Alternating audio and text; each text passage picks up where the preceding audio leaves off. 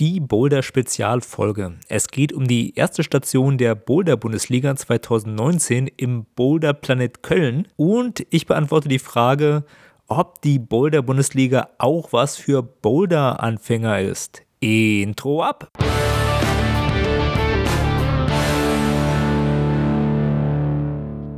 Hallo liebe Stammhörer, ihr erwartet jetzt bestimmt etwas Künstlerisches oder Fotografisches. Nee, heute wird es sportlich. Ich muss euch leider enttäuschen. Das ist eine Sonderfolge und die geht nur über das Bouldern, die Wettkampfform der Boulder-Bundesliga. Im Endeffekt äh, geht es hier nur um Bouldern, also Sportklettern. Ihr seid gewarnt. So, ich werde die Folge in vier Teile aufbauen. Also zuerst erzähle ich euch etwas über Bouldern allgemein, dann erzähle ich euch etwas über die Boulder Bundesliga allgemein, so der zweite Teil. Danach geht es in den dritten Teil. Dort werde ich die Boulderhalle, den Boulderplaneten so vorstellen und meinen Eindruck von der Halle mitteilen. Im vierten Teil spreche ich dann konkret über die Station der Boulder Bundesliga. Los geht's, Teil 1. Allgemeine Infos über den Bouldersport. Also selbst im größten Sportmuffel sollte Folgendes aufgefallen sein immer mehr Boulderhallen entstehen und der Sport ist auf dem besten Weg, Breitensport zu werden. Aber für alle, die noch gar keine Ahnung haben, was Bouldern denn nun konkret ist, hier ein paar Sätze zur Erklärung, damit ihr eine Vorstellung habt und vielleicht auch mal neugierig werdet und auch vielleicht mal eine Boulderhalle besucht. Also was ist Bouldern? Das ist Sportklettern in Absprunghöhe. Also man klettert ohne Seil und das ist maximal etwa vier Meter Höhe. Und in der Halle und auch outdoors am Felden hat man dicke Matten unter sich. Also das heißt, wenn man fällt, wird man weich aufgefangen. Sprich, der Sport ist auch für den Anfänger recht sicher.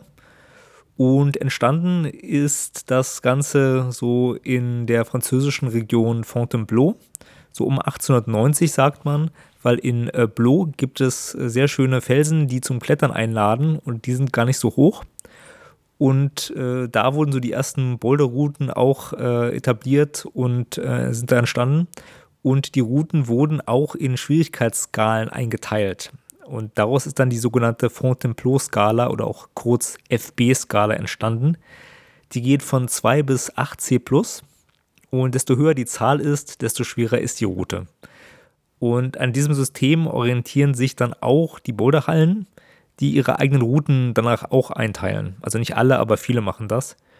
Und Fun Fact: Routen werden in der Bouldersprache auch Problem genannt. Und wer jetzt mit dem Yuppie-Strahlbackenspruch kommt, der irgendwie lautet, ja, ich kenne keine Probleme, sondern nur Lösungen, ja, der macht meinen Sport kaputt. Also der sollte mal bouldern gehen und dann wird er erkennen, dass Probleme auch eine Menge Spaß machen können. Was braucht man zum Bouldern? Sportkleidung, spezielle Kletterschuhe und Chalk. Also die Kletterschuhe und den Chalk bekommt man in der Boulderhalle und Sportkleidung sollte man haben. Wie läuft so eine Boulder-Session in der Halle konkret ab? Ja, also du gehst in die Boulderhalle, da machst du dich erstmal warm. Es gibt so in den Hallen Trainingsräume und da kann man sich stretchen oder an Geräten auch spezielle ähm, Kraftübungen für Boulderer machen, also Klimmzüge und Co. Und wenn du warm bist, dann geht's ans Klettern. Also viele klettern auch ein paar einfache Routen, um sich warm zu machen. Das geht natürlich auch. Man sucht sich dann ein Problem aus, was in dem Schwierigkeitsbereich ist, dass man klettern möchte. Also bei den Anfängern ist das oft die Farbe Gelb. Das variiert aber von Halle zu Halle. Und dann beginnt man mit dem Klettern. Und die meisten Routen haben auch einen ausgewiesenen Startpunkt, also die Markierung für die Hände, wo man sich erstmal halten muss, und dann einen Toppunkt. Und dazwischen darf man dann nur die Griffe der bestimmten Route nehmen, also nur die entsprechende Farbe und die Wand. Und gelöst hat man das Problem dann, wenn man den Topgriff sicher mit beiden Händen kontrolliert. Also sprich, du musst den stabil halten oder halt beide Hände am Topgriff haben und gut stehen. Was für Podcasts gibt es zum Thema Bouldern? Wenn ihr interessiert seid, ich empfehle mal zwei. Also Binnenweg Bouldern ist ein sehr junger und frischer Podcast, der auch exklusive Interviews zur Boulder Bundesliga durchgeführt hat. Da gibt es auch spannende weitere Interviews und mit vielen Akteuren. Hört da mal rein, Link in den Show Notes. Und ein anderer Podcast, der um Klettern geht, das ist der Freikletter-Podcast. Link dazu auch in den Show Notes, die finde ich auch sehr gut. Zweiter Teil zur Boulder Bundesliga allgemein. Was ist das und wie komme ich da überhaupt drauf? Also die Boulder-Bundesliga ist eine überregionale Wettkampfform und jeden Monat gibt es eine Station mit jeweils 15 Boulder-Problemen pro Liga, also pro Wettkampfklasse. Und die kann man erklettern.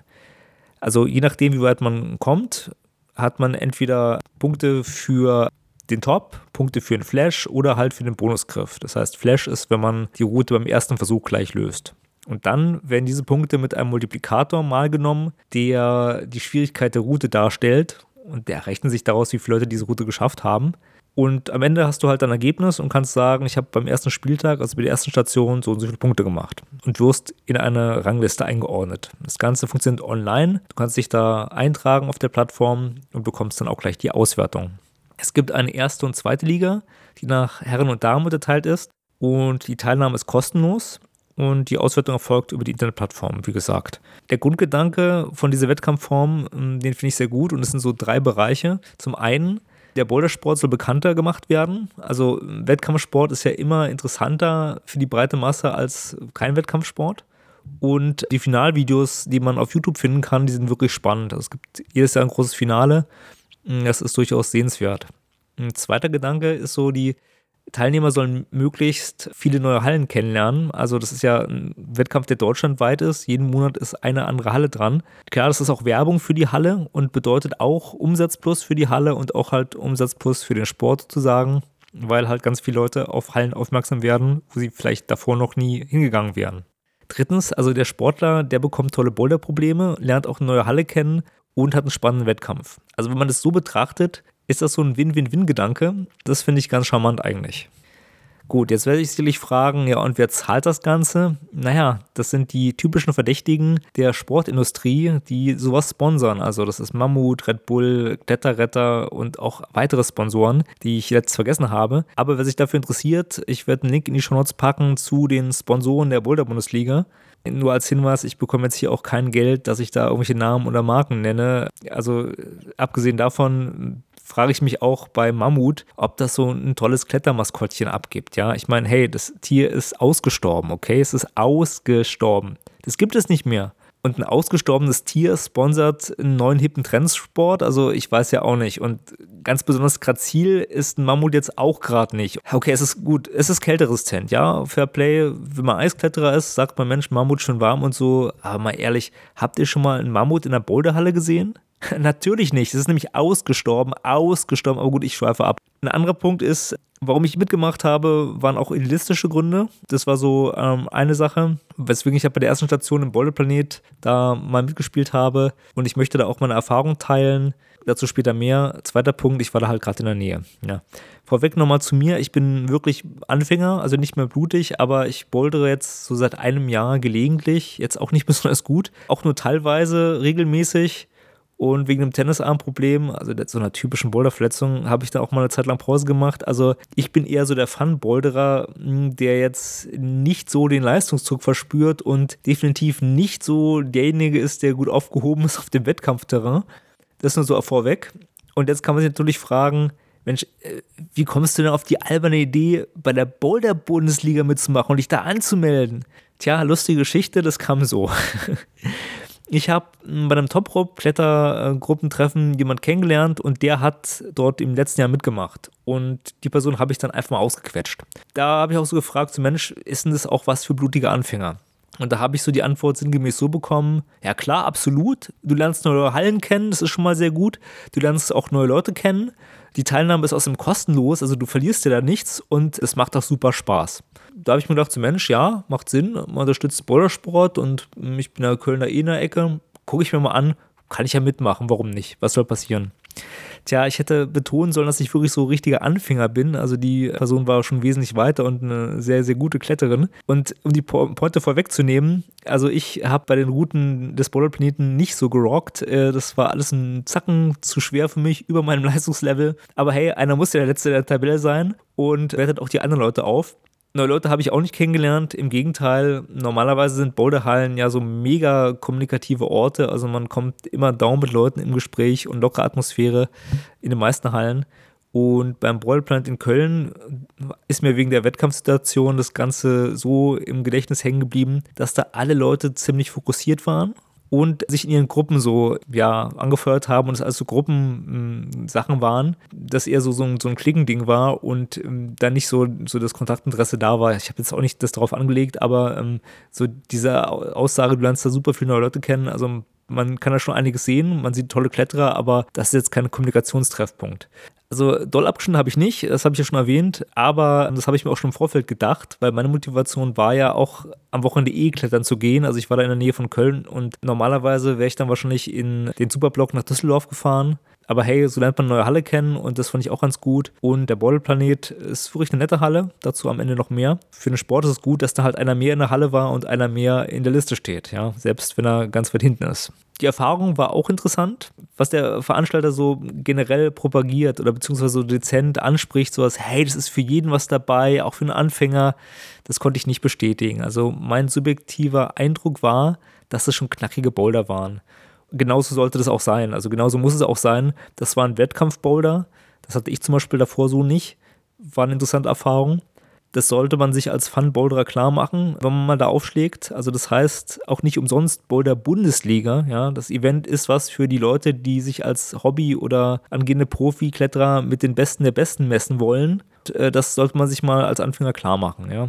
Also das ist auch nicht negativ gemeint, überhaupt nicht. Ich rate auch jedem dazu, die Boulder Bundesliga zu unterstützen, daran teilzunehmen. Also wenn es in eurer Stadt ist, wenn es in eurer Heimathalle ist oder in der Nähe, fahrt da auf jeden Fall mal hin. Auf jeden Fall bekommt man auch einen interessanten Eindruck. Und zum anderen ist es auch so, dass ja, man Wettkampfboulder mal bekommt, die man auch so in der normalen Halle wahrscheinlich nicht sieht oder nicht erklettert. Also wenn die Station in eurer Stadt ist, nehmt daran auf jeden Fall teil. Aber wenn ihr euch die Frage stellt, naja, ich bin jetzt Anfänger, ist das was für mich? Hm, ich glaube, man muss schon echt fortgeschritten sein und schon irgendwie ein bisschen besser sein, damit man da richtig Spaß hat. Also Spaß hat man auch so, aber damit man halt wirklich sich da gut schlägt. Das heißt, ich wäre wahrscheinlich nicht Kilometer weiter hingefahren, wenn ich nicht eh in der Stadt gewesen wäre. Das ist so das Ding. Aber generell hat sich das für mich auch gelohnt.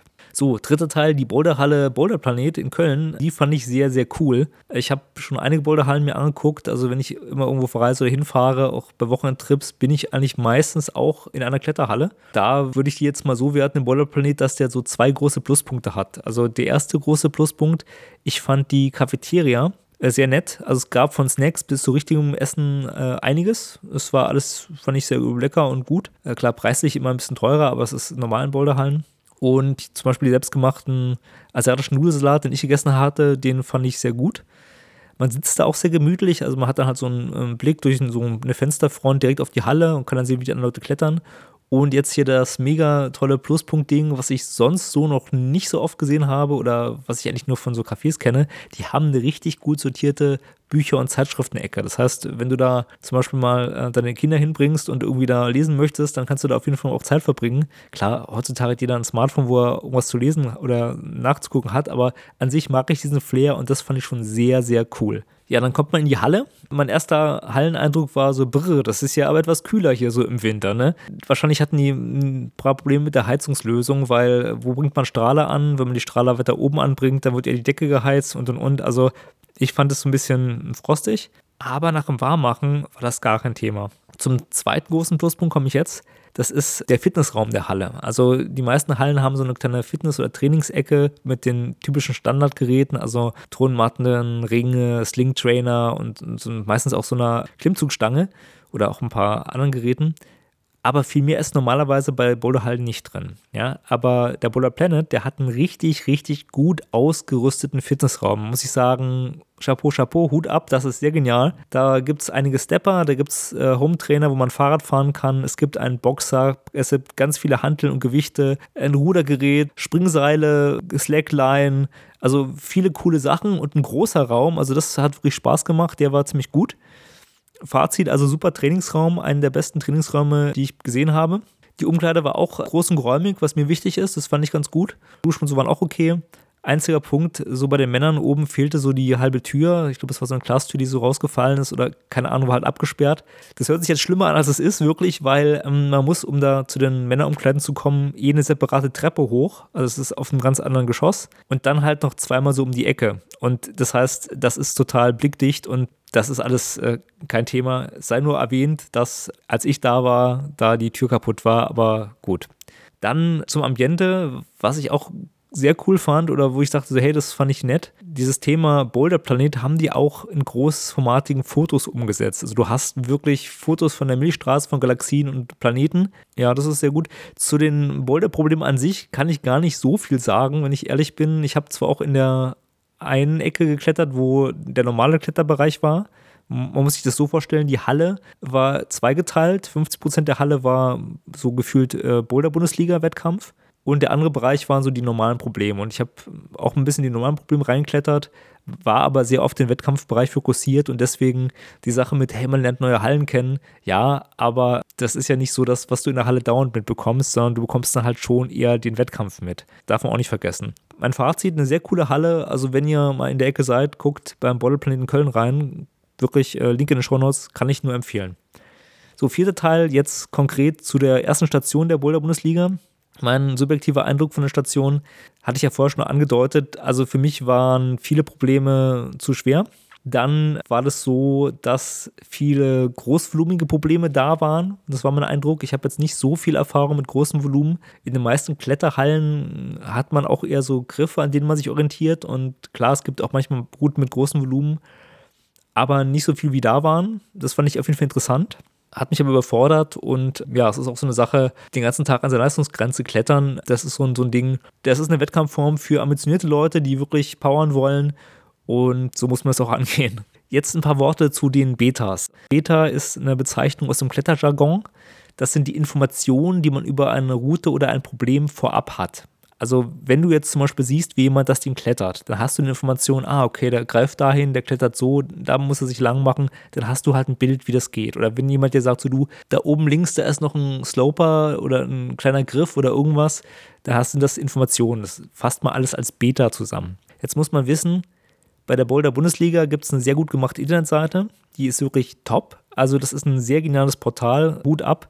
Ist auch, läuft auch schnell, das finde ich faszinierend wo sehr viele Instagram-Videos eingebunden sind von Leuten, die diese Route klettern oder einzelne Routen. Das heißt, du kannst nach den Routen und Problemen recherchieren, kannst zum Beispiel anklicken, zack, zweite Liga Damen, das und das Problem, wie klettert man das? Und dann findest du einige Videos, die dir zeigen, wie das vorgeklettert wird. Finde ich gut gemacht, finde ich auch interessant. Das heißt, man hat die Informationen.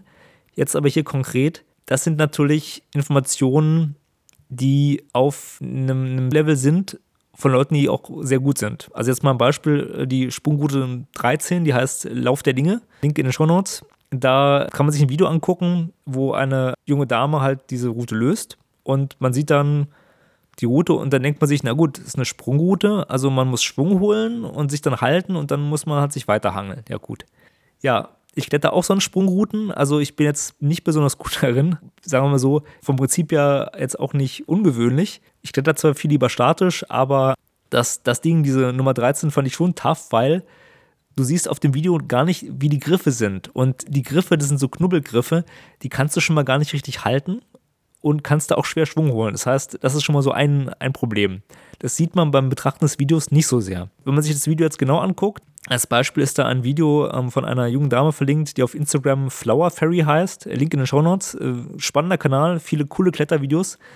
Und äh, da sieht man dann, wie sie da super locker hochkommt, irgendwie mit einer Hand den Griff hält und das super äh, locker schafft. Und ja, auf dem sehr genialen Kanal mit vielen Klettervideos findet man auch im Profil den Hinweis, ja, ich bin Bouldering Newbie. Und das ist wohl das charmanteste Understatement, das ich seit langem gelesen habe. Also Newbie war wahrscheinlich ein Tippfehler und da sollte Bouldering Profi drinstehen oder so. Also die ist richtig gut. Tolles Instagram-Profil, Link in den Show Notes. Wer sich dafür interessiert, guckt es euch mal an. Das gibt natürlich ein Bild von der einen Route zum Beispiel wieder, wo man sich denkt so, okay, Schwung und hoch und du siehst gar nicht, wie doof die Griffe sind. Ja, das wirkt dir erst bewusst, wenn du davor bist. Was ich damit sagen will, du hast viele Informationen, es gibt auch viele Betas aber die helfen dir nur bedingt was, wenn die Route per se über deinem Kletterlevel ist. Also wenn es über deiner Leistungsgrenze ist, dann nützt dir auch die Information nichts. Das relativiert die ganze Sache noch so ein bisschen, weil der Wettkampf ja auch über einen ganzen Monat quasi geht. Das heißt, bei anderen Wettkampfformen hast du vier Minuten Zeit für einen Boulder und das ist mega haarig, da musst du dir selbst eine Lösung erarbeiten und da hast du halt einen Monat Zeit sozusagen und kannst dann halt auf jeden Fall mit mehr Zeit an sowas angehen und mit mehr Informationen. Weiterer Punkt zu der Seite der Boulder-Bundesliga, man hat viele Statistiken, viele Informationen, du bekommst sofort eine Tabellenauswertung. Das ist wirklich gut gemacht. Das Ding läuft auch schnell. ein sehr großes Kompliment an die Einbindung von Instagram-Profilen. Das ist wirklich sehr gut gemacht. Ich würde mich wahrscheinlich nicht durch die einzelnen Instagram-Profile suchen, um die einzelnen Routen irgendwie rauszufinden. Aber da das die Boulder Bundesliga alles macht und so aufgebaut hat und du das da alles wunderbar findest, kannst du halt so weiterklicken und bekommst es alles auf dem Silbertablett serviert. Also Informationen gibt es eine Menge.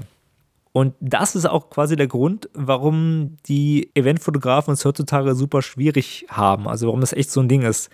Weil fast jeder hat ein Smartphone, das gute Fotos macht. Zack, die Bilder werden bei Instagram hochgestellt und zack, die Boulder Bundesliga verlinkt das Ganze und schon hast du deine Eventfotografie und sogar Videos von einem Event, was einen Monat lang dauert, ja, was auch immer aktualisiert wird ich vermute mal, bei dem Kickoff-Treffen ähm, und auch halt bei den finalen Veranstaltungen, da gibt es auch eine Fotocrew und da gibt es auch wahrscheinlich eine Videocrew, das ist alles sicherlich hochprofessionell. Aber bei den ganzen äh, Zwischen-Event-Sachen, also das geht ja einen Monat, da kann jeder Fotos machen und machen auch alle und viele filmen das auch und so weiter. Und es wird so gut eingebunden, dagegen kann ein Eventfotograf in Anführungszeichen nicht anstinken. Ja? Also das ist so, so ein Punkt, mit Ausnahme der Kick-Off-Events, glaube ich, gibt es auch nicht sowas wie ein Event, wo man sagen kann, es fotografiert man, es ist fortlaufend. Und das ist alles so gut gemacht. Und auch durch die Masse hat es den Vorteil, dass es sich ja verbreitet, weil wenn jemand auf seinem Instagram-Profil Sachen verbreitet und dann irgendwie 300 Freunde hat oder 2000 oder andere Boulder-Interessierte das finden, dann bedingt sich das ja. Das wird ja aufeinander verlinkt und wenn ein Fotograf jetzt da einmal so ein, Set machen würde, einmal eine Serie fotografieren würde, dann hätte er quasi nur das als Anlaufstelle und hätte halt nicht so die Verbreitungswirkung, wie das da durch dieses Perpetuum mobile des Marketings, also sprich die Boulder Bundesliga verlinkt auf die Profile, die Profile liefern coole Klettervideos und das pusht sich gegenseitig, wie das erzeugt wird. Also da muss ich sagen, marketingtechnisch super gemacht, auch eine super ansprechende Seite. Wer sich für sowas interessiert, schaut da mal vorbei. Die haben auch einen, Merch-Store, wo man T-Shirts kaufen kann. Die haben auch Transporttaxis eingerichtet. Sprich, wenn du dich jetzt mit Leuten treffen willst und willst am Wochenende zu dem Event fahren und du brauchst eine Mitfahrgelegenheit, dann kannst du so eine Art Taxi-Shuttle über dieses Forum organisieren. Das ist alles sehr gut gemacht. Das unterstützt alles die Veranstaltung, alles das Event. Da haben sich Leute bei was gedacht. Das finde ich sehr charmant. Und auch aus dem Grund dachte ich mir, mache ich mal so eine Folge, wo ich das anspreche, ein bisschen Werbung dafür mache und ja, äh, das war es auch schon quasi. Ich hoffe, ich konnte euch damit so ein bisschen für die Boulder-Bundesliga und den Bouldersport begeistern. Wer jetzt sagt, so, ah, ich bin der Couch Potato, ja, man kann sich die äh, Finalvideos auch äh, bei YouTube reinziehen. Link dazu in den Show Notes oder auch auf den Instagram-Profilen mal ein bisschen rumsurfen von Leuten, die heftige Sachen klettern. Das ist sehr akrobatisch und ja, auch beeindruckend. Und wenn er selbst vor so einem Ding steht und sieht so, ey, ich kann hier gar nicht anfassen, wie ist denn die da hochgekommen? Da ist es noch, noch mal beeindruckender. Und jetzt sagt so, Mensch, ich hätte ja mal Lust, dem kann ich nur sagen, Mensch, geht in eine Boulderhalle. Also da gibt es auch für Anfänger Schnupperkurse, wo man dann vieles erklärt bekommt. Und das lohnt sich auf alle Fälle. Ich bin der Stefan und ich bin raus. Die Podcast-Folge von Fotominuten ist nun zu Ende. Wenn ihr mehr über Fotografie und Kunstmarketing erfahren wollt, dann besucht doch meine Homepage. Unter www.fotominuten.de findet ihr nicht nur die Shownotes zur Sendung, sondern auch viele weitere Informationen. Dort könnt ihr auch Kontakt zu mir aufnehmen. Über Feedback zur Sendung freue ich mich immer gerne. Also schaut mal vorbei und schreibt mir einen Kommentar. Mein Name ist Stefan und ich sage vielen Dank fürs Zuhören und bye bye.